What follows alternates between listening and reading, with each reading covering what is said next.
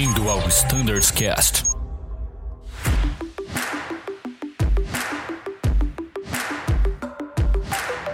Buenas, pessoal que nos escuta no Standards Cast. Sejam bem-vindos a mais um episódio. Hoje estamos aqui para falar de frota ATR do nosso querido Turbo Hélice. E hoje estou com o pessoal do treinamento. Estou com o Vitor Lemir. Fala aí, Lemir, tudo bem? Tudo bem. Prazer estar com vocês de novo. Maravilha, seja mais uma vez bem-vindo. E também aqui, já não é a primeira vez, nem a segunda, né? acredito que é a terceira vez. Fabrício Tavares, tudo jóia, Tavares? Opa, tudo bem, pessoal? Prazer estar com vocês de novo.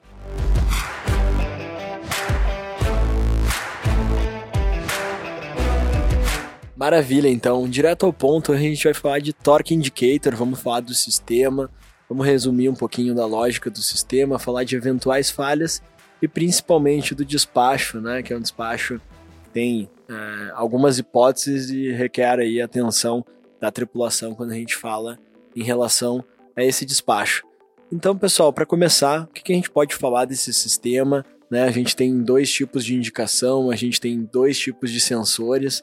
Né? Como é que a gente pode resumir como é que funciona o sistema de indicação de torque no ATR? Ok, eu vou começar falando, Fabrício, tá? Claro. Porque é um assunto que uh, surgiu, assim, sempre surge durante o treinamento e então, inclusive em rota, porque é, é, é, bem, é bem possível diversas dúvidas, né? Porque nós temos o que? Nós temos o um indicador digital, que é aquele número que fica dentro de um quadradinho lá no, lá no painel central, que a gente chama de, de indicador digital. Já explico de onde vem esse sinal. E tem o analógico, que alguns chamam de pointer ou agulha e tal. Então, nós temos dois sensores de torque no motor um sensor que, uh, que vai dar uma info informação ao EC, que por sua vez vai nos dar a indicação digital do torque.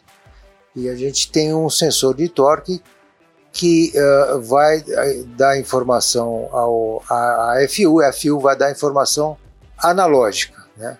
Então a, a, o que que acontece? A gente a dúvida começa é, que tipo de problemas que a gente pode ter. Então, quais são que, que erros podem acontecer? Então eu vou iniciar uh, as possibilidades de erro que podem existir no indicador de torque. O, o erro analógico, é, o que, que, é? Não ter agulha ou a agulha não funcionar? Na realidade são esses dois, são duas possibilidades de erro. É você ter uma agulha que não sai do zero, ou você não ter agulha. Né? Lembra-se que a gente tem, não é, não é é agulha, mas é tudo digital lá. Então é esse tipo de, de são essas duas possibilidades. E no, e no digital, o que, que pode acontecer, né? É desaparecer. É, no digital é mais curioso, porque ele ele pode ficar zero constante, número 0.0 ali dentro do quadradinho, ou ele uh, vai ficar em dash, dá dois tracinhos, ponto um tracinho. Agora, uma outra falha que existe também é quando existe uma falha da HBV e, e surge lá dentro daquele quadradinho escrito HBV. Isso tudo eu estou falando, gente, até, até explicar isso é, é, é, é, a teoria de como funciona, mas é uma situação. Vamos imaginar um cenário de a gente encontrar o avião no solo com esse problema. Porque depois, quando o avião estiver voando, tem um, um outro, é um outro cenário, é um outro enfoque. Você ia falar alguma coisa? Não, só ia uh, complementar uhum. que a gente tem quando a gente tem os dashes, né, a gente isso é proveniente de uma falha de EC, correto? Perfeito, é, exatamente. Nós tivemos a, a, o retorno da, da TR que nos complementou com algumas informações, mas também eu, eu, eu, eu tive a ajuda do William Dalarme, da, do MCC, em que ele fez uns testes no, no próprio avião. Ele ele, ele desconectou o sensor, ele fez, vamos dizer, não funcional, um sensor de torque que levava o sinal, por exemplo, ao EEC e que por sua vez nos dava sinal digital. Então é, é, é muito curioso.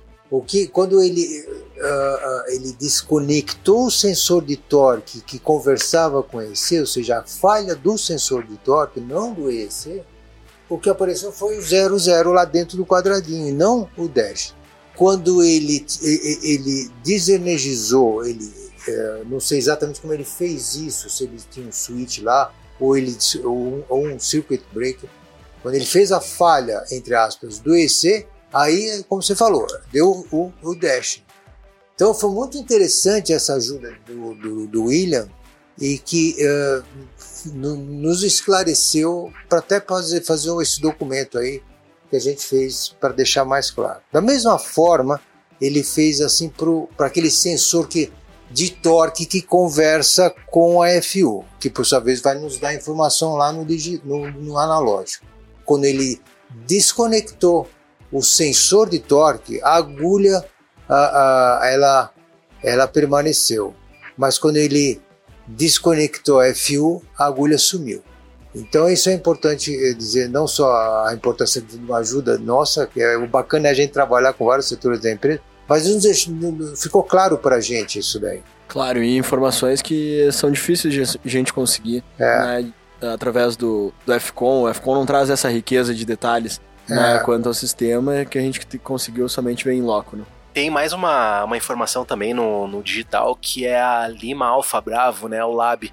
Isso ocorre, né, segundo os testes dos mecânicos, quando a gente tem uma instalação errônea do leitor de torque. Né? Então também a gente vai ter essa indicação. Né, que ela, ela é diferente da HBV, né? E ela também pode ser demonstrada pra gente. É, o que eu acho interessante falar também é que nós percebemos durante os testes que a EC ela tem mais de uma função, isso a gente já sabia, né? Mas ela tem uma função também é, de gerenciamento e indicação. E essas duas funções, elas não são compartilhadas, elas são independentes. Então pode você ter uma eventualidade de falha de EC que o torque continua sendo apresentado. Interessante, né? Nesse caso, a gente teve uma a perda da capacidade de gerenciamento da EC, mas ela continua com a capacidade de demonstrar o torque. Né? É interessante também a gente imaginar esse cenário. Exatamente. Porque a dúvida é a despachabilidade disso daí. Então, o que, que acontece? Vamos, vamos imaginar que, a, que, o, que o piloto encontre o avião com um problema de ponteiro, de agulha.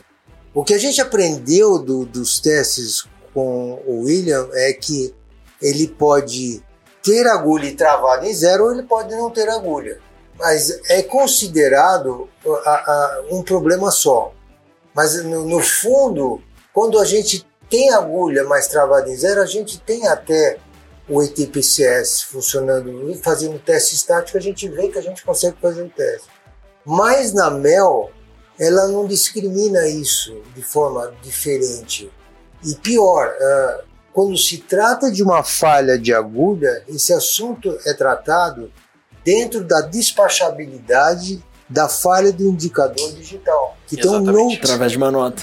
Através de uma nota. Então, é muito curioso.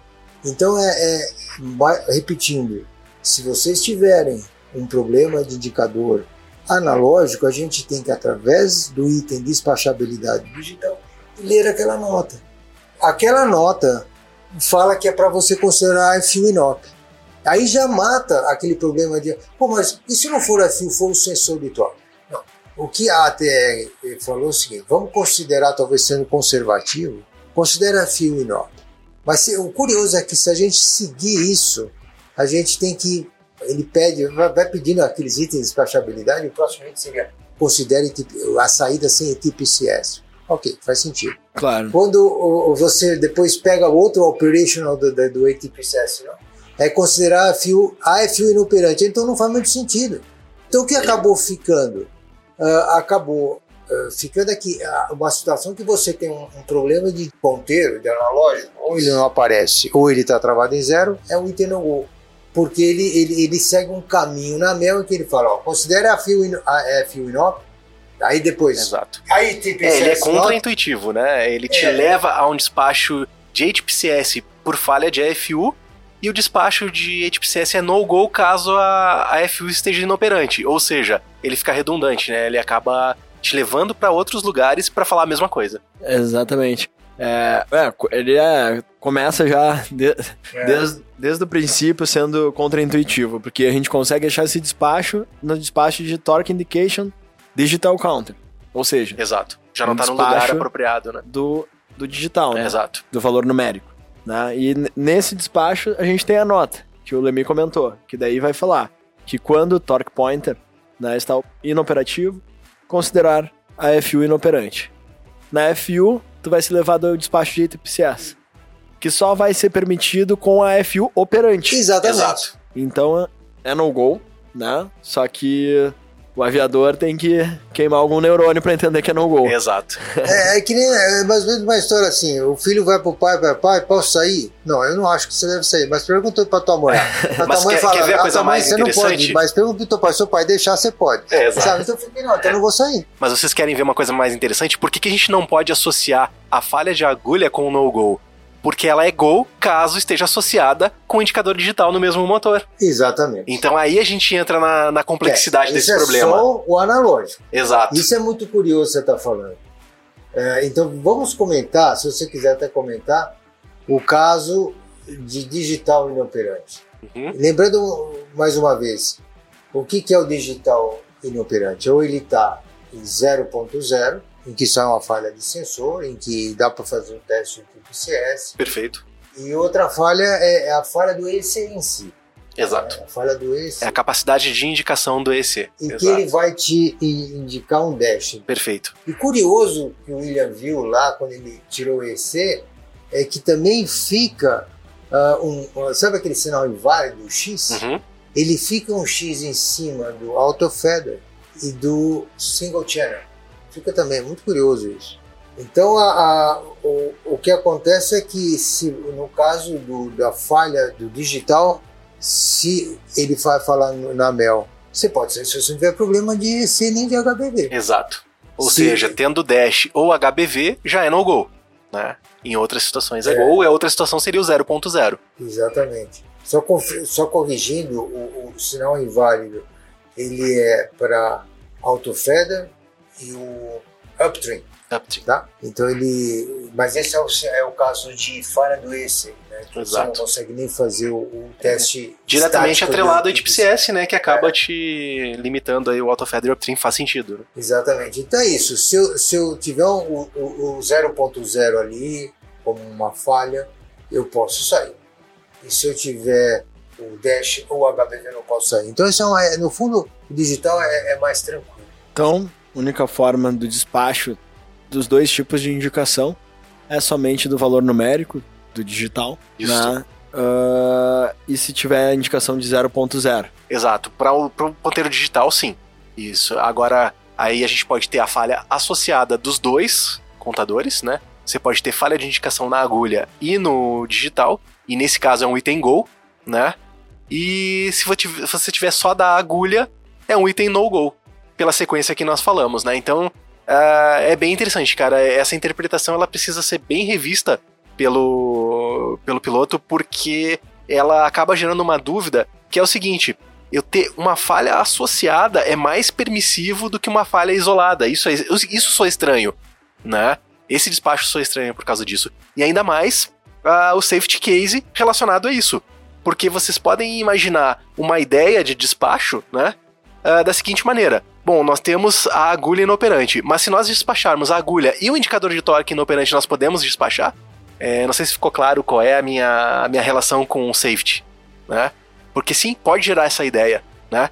Com a agulha isolada eu não posso despachar o avião. Mas se eu despachar com a agulha e o indicador de torque no mesmo motor, é um item gol, concordam? Claro. Então a gente tem que interpretar qual é a origem dessa falha também, né? Se ela foi despachada corretamente. E você sabe uma coisa curiosa? Como é difícil, não ah, como não existe um item específico para agulha na mel em que a gente vai achar no na nota lá do digital o que estava acontecendo. O que, tá, o que, não é que estava acontecendo, porque ainda bem que não acontece muito na vida real. Mas o que, que o- ah, é, é fácil um cara talvez interpretar? Cara, eu não estou achando despachabilidade específica da agulha. Mas Uhum. vamos fazer o seguinte: vamos ser conservativo Exato. e considerar agulha mais digital. Perfeito.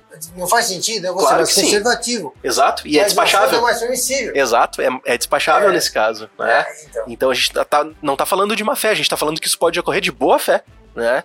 Pela própria interpretação de o quanto é complexo o despacho, né? Exatamente. Muito bom. Bom, e lembrando que esse despacho é associado da agulha e, e do digital counter requer eh, penalidades, né, pro despacho. Então requer que a gente faça esse cálculo Isso. através do SPS, vai estar lá no despacho MEL, a gente consegue selecionar a opção de One Torque Indicator in-op. Exato, e lembrando que nesse caso, é, realizados os testes do HPCS, ele é considerado operante, né? Então, como é que vai ser feito esse teste? Com a simulação de torque no teste estático e as flags, né? Que a gente vai ter de uptrim e autofeather. Esse é o teste que vai ser realizado, né? Uma coisa, coisa, uma coisa curiosa do que ver, olha, vamos imaginar que a gente vai voar e a gente encontra no mesmo motor um, um, um problema de indicação de torque, tanto analógico quanto digital. Lembrando, só para sedimentar bem, que tipo de digital, problema digital que eu posso sair quando tiver travado em 0.0 e, e problema da agulha também. Eu posso sair do, do mesmo lado do motor, eu posso sair, certo? Agora, existe uma penalidade. Eu fiz uma comparação aqui, pensando no, em Campinas, é uma penalidade de quase duas toneladas. Mas veja só, eu tenho tipo 6 funcionando. Então, o que, que não está funcionando é só a indicação. É curioso que ele me dá essa penalidade de duas toneladas, né? Que isso? Né? É, Entende? É, realmente, é, deixa na dúvida. Essa penalidade a gente não, não chegou numa conclusão ainda, né? De qual seria a origem dela. Mas eu acredito que é até, de repente, por alguma questão de de ser mais restrito pela possibilidade de não ter uma flag de upstream, não derrubar uma bleed, por exemplo. Essas, é, acredito que seria nesse sentido, né? Mas, a priori, esse despacho contempla o HPCS funcionando. Né? Uhum. Então realmente deixa na dúvida, né? Qual seria a, a origem da penalidade? Eu, eu tava conversando com, com, não me lembro quem da, da engenharia, que talvez fosse, talvez assim, a dificuldade de você tá, acertar corretamente, porque ele fala lá, porque quando a gente vê isso, vamos lembrar onde a gente vê a despachabilidade, né? Porque é na FM. Isso. O cara olha lá e tem lá, até tá bem enfatizado, o mesmo motor, etc. Lembra que tem o mesmo motor.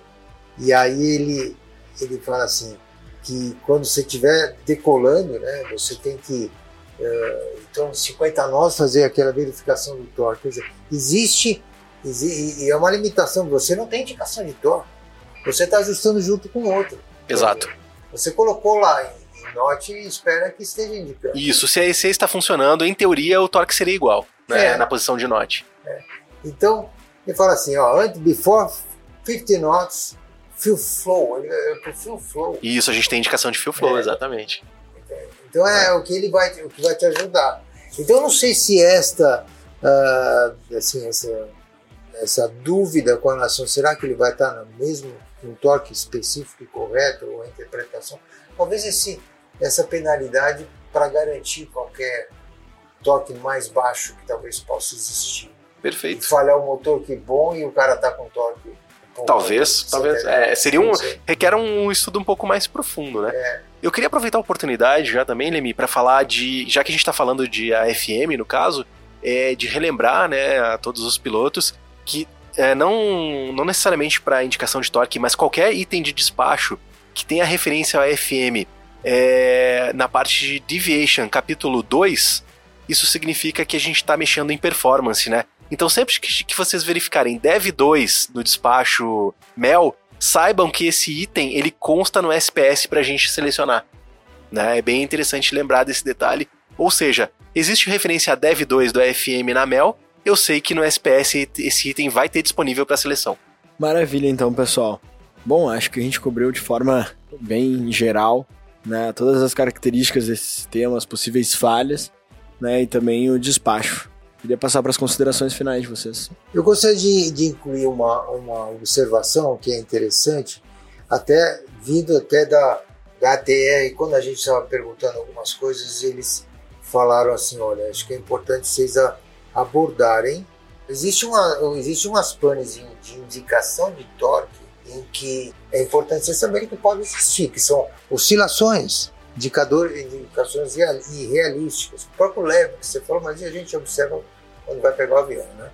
Mas assim, a, uma, existe uma, uma situação que a, a, o indicador de torque vai estar variando entre 0 e quase 100, ou um pouco mais de 100%, devido à falha dos sensores de torque. Então, o que, o que a gente comentou é, tem muito a ver com, a, com você encontrar o avião lá e sai ou não sai. Mas, obviamente, que se, se acontecer alguma coisa em que no voo, uma esquisitice, entre aspas, de indicador de uh, o foco é diferente. Vocês estão voando. Então, o que que você, o que existe checklist, algum checklist específico para isso? O checklist de abnormal parameters in flight, ele fala de, de situações de intermitência de indicação, indicações realísticas, em que você vai ter que fazer uma outra abordagem, que você vai desligar a ITPCS, vai reduzir o motor, desligar a EC para ver se isso para, entende? Então é outra abordagem. E é óbvio, ok, se parar tudo, você vai pousar e aí você vai tratar, obviamente, pô, vamos sair com esse avião ou não, em função daquilo que a gente conversou. O que está errado, é digital, é os dois que aconteceu. Queria tocar nesse assunto. Perfeito. Maravilha. Fala aí, Tavares. Gente, é, muito obrigado por ouvirem mais uma vez o nosso Standards Cast. É, é um prazer compartilhar com vocês aí os nossos aprendizados aqui na Uniazul. Se tiverem alguma dúvida, por favor, entrem em contato conosco, vai ser um prazer responder.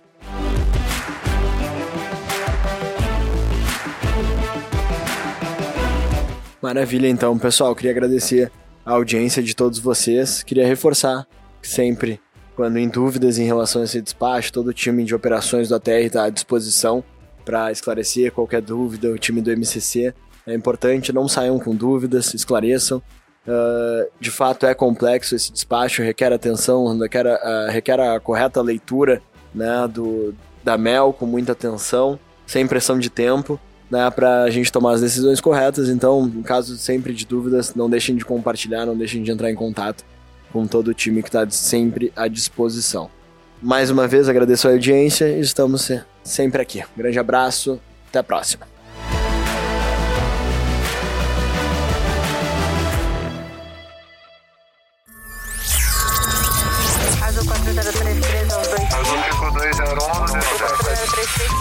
Você ouviu ao Standards Cast.